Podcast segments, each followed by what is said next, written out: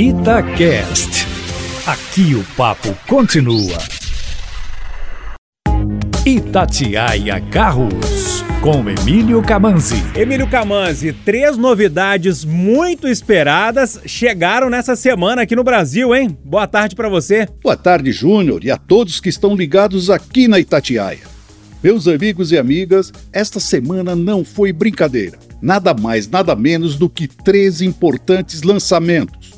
O primeiro foi do novo Caoa Sherry Arizo 6, um sedã médio que vem para brigar com Toyota Corolla, Honda Civic e Volkswagen Jetta. Tem motor 1.5 turbo de 150 cavalos e câmbio automático CVT de 9 marchas. Com um design atraente e bem equipado, inclusive com 6 airbags, tem na relação custo-benefício um de seus trunfos.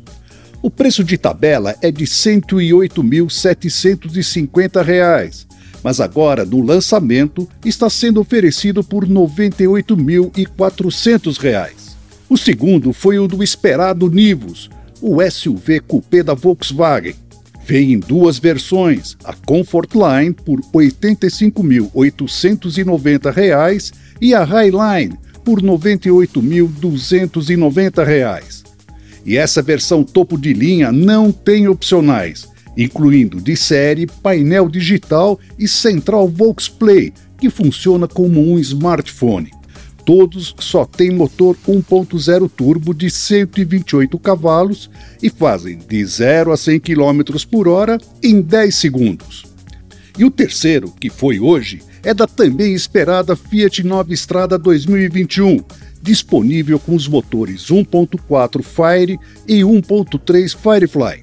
Serão duas versões da cabine Plus, Endurance e Freedom, e três da cabine dupla com cinco lugares, Endurance, Freedom e Vulcano.